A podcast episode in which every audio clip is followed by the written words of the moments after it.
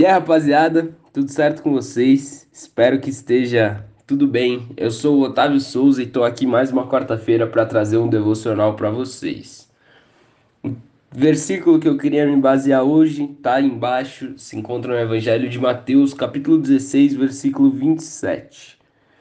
A palavra do Senhor diz assim: Porque o filho do homem virá na glória de seu Pai com seus anjos e então dará a cada um segundo as suas obras. O versículo trata de algo que acontecerá no futuro, algo que acontecerá, perdão, no fim dos tempos. Em uma hora que apenas o Criador sabe, em um dia que só o Criador sabe, Jesus retornará à terra, a mesma terra que ele habitou e venceu. O Filho do Homem, Jesus Cristo, retornará à terra, virá com seus anjos na glória de seu Pai, o Criador. E o que eu queria que a gente refletisse hoje é nessa parte final do versículo. Então dará a cada um segundo as suas obras. Quando o versículo diz isso, ele está se referindo não apenas às boas obras, mas também às obras que não agradam ao Pai.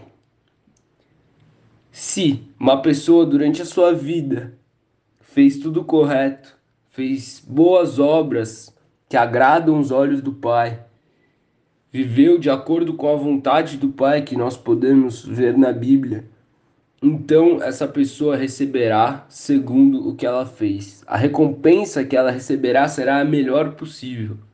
Ela receberá a coroa da vida, irá habitar junto com o Criador e junto com o Messias. De modo inverso, se essa pessoa realizou durante a sua vida obras que não agradam ao Pai, que não são condizentes com a vontade do Criador, então ela receberá segundo o que ela fez na vida dela.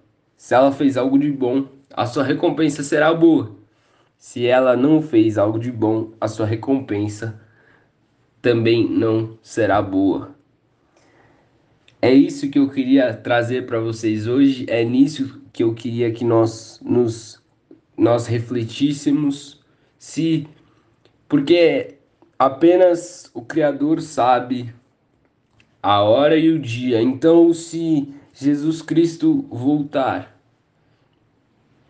e nossa vida chegar a um fim, será que as obras que fizemos e temos feito são obras boas e boas o suficiente para nós recebermos esse essa coroa da vida, esse recompensa maior que é só é possível pela graça do nosso Criador e pelo sacrifício de Cristo. Essa a reflexão que eu gostaria de deixar para cada um de vocês. Espero que o devocional tenha sido edificante de alguma maneira e vamos terminar com uma oração. Senhor Deus, nosso Pai, Pai de infinita bondade e suprema misericórdia, obrigado, Pai, por ser Criador, ó Pai, por ser bondoso, por ser benevolente, ó Pai. Obrigado pelo sacrifício de Cristo, ó Pai, que nos dá esperança, ó Pai. Peço que o Senhor possa nos ajudar, ó Pai, para que possamos realizar boas obras durante as nossas vidas. Que o Senhor possa estar conosco, nos abençoando e nos acompanhando durante a nossa jornada na terra. Em nome de Jesus Cristo é que pedimos e agradecemos. Amém. Esse foi o devocional, rapaziada.